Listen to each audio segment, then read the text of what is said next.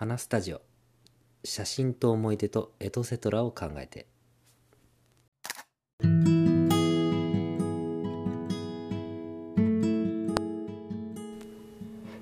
こんばんは。花スタジオです。今回はフォトブック作ってますかという話をしていこうかなと思います。皆さん写真撮った後にフォトブックとかにしてますか？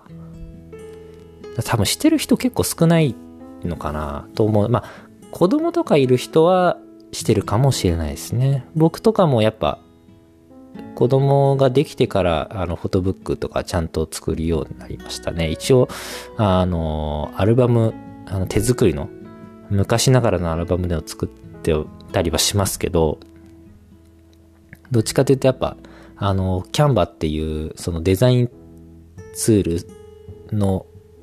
ツールを使ってあのフォトブック作ってるんですけど、あの、もし写真にこだわりある人は絶対フォトブックを作った方がいいなと思っていて、特にその出張サービスとかで、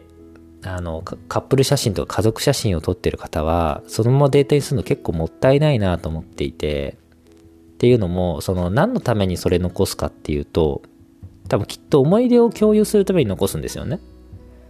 綺麗な思い出を家族で残したい、共有したいっていうところが多分、あの皆さんのその出張撮影をやったりとか、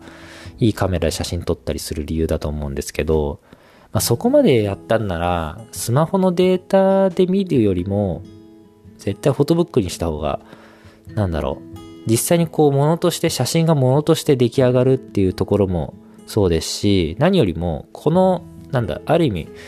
ブックなんで、本なんで、こう、みんなで読みながら、見ながらっていうのを、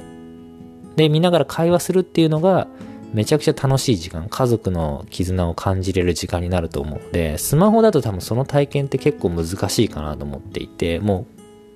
う、スマホだったらもう、ピッて送って、自分のスマホでみんなそれぞれ見る。まあ、それもそれで素敵に感じるとは思うんですけど、よりいい、この思い出素敵だったなって思う、思えるようにするには、やっぱ僕フォトブック作って、まあ、それを本棚とか、まあ、あの、どっか、えー、サイドボードとかで立てかけて、あの、誰でも気軽に、えー、スマホを見るよりもえー、スマホを開くよりも気軽に見れるようにしていくのって結構大事かなと思っていて、まあ僕自身もアルバムとか結構見返すんですよね。で、その時に、やっぱなんかあってよかったなって今でも思うし、スマホのデータよりもやっぱアルバムの方がずっと見てますし、一応スマ、えっ、ー、と、スマホっていうかパソコンのデータは子供の頃のデータであるんですけど、そっち見るよりもやっぱアルバム見た方がなんか見た感、見た感がある。そう、ちゃんと思い出振り返ってるな感があるんで、そういうところをとぜひあの、ごフォトブッククじゃねえ、と、まあ、出張サービスとかしっかり写真を残してきた人ほどやっぱやってほしいなと僕は思います。やっぱなんだろう。まあ今、さっきも言いましたけど体験なんですよね。やっぱその思い出を共有するっていう体験をぜひ皆さんにしてほしいなと思います。多分これしてるかしてないから全然なんだろう。思い出の残り方というか心の残り方が全然違うかなと思っていて。そう、やっぱスマホでこう、スワイプして写真探すより、フォトブックの一冊で、そんないっぱい当然スマホに比べたら載ってないんですけど、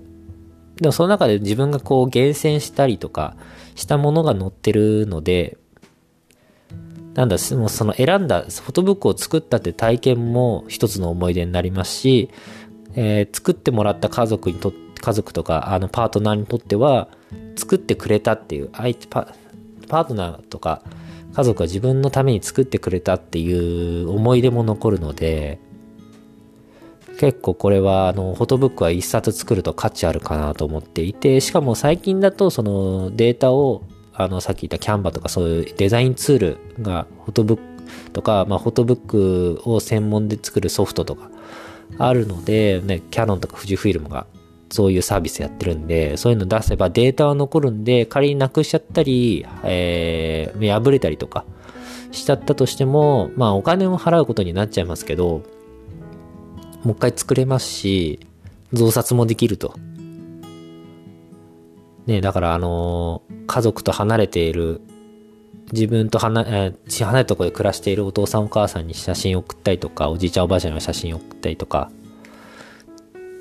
っていうのにもできますし、まあ、あとはなんだろう。あの結構中国とか日本だと、これを贈り物として、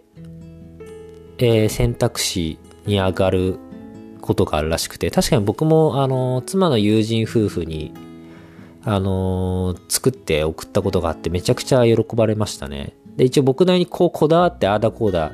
考えて作ったってのもあって、それ話したらその考えてくれた話すのを聞くのもすごい楽しかったって言ってくれたんで、まあその二人が特殊だったのかもしれないですけど、そこまでやるのは。けど、ね、フォトブックもプレゼントの一つになるんだなと思ったら、ちょっとその出張サービスと合わせて贈り物としてどうかなとは思うので、まあ、ぜひその思い出を大事にされる方はぜひフォトブックにしてみて、まあ自分のために作るのか相手のために作るのかまたちょっと置いといて、思い出を大事にしている方はぜひ、えーフォトブックまで写真を作り込んでみてほしいなと思います。えー以上で、えー今回は、えフォトブックを作ってますかというお話でした。えまた次のお話でお会いできることを楽しみにしております。それではバイバイ。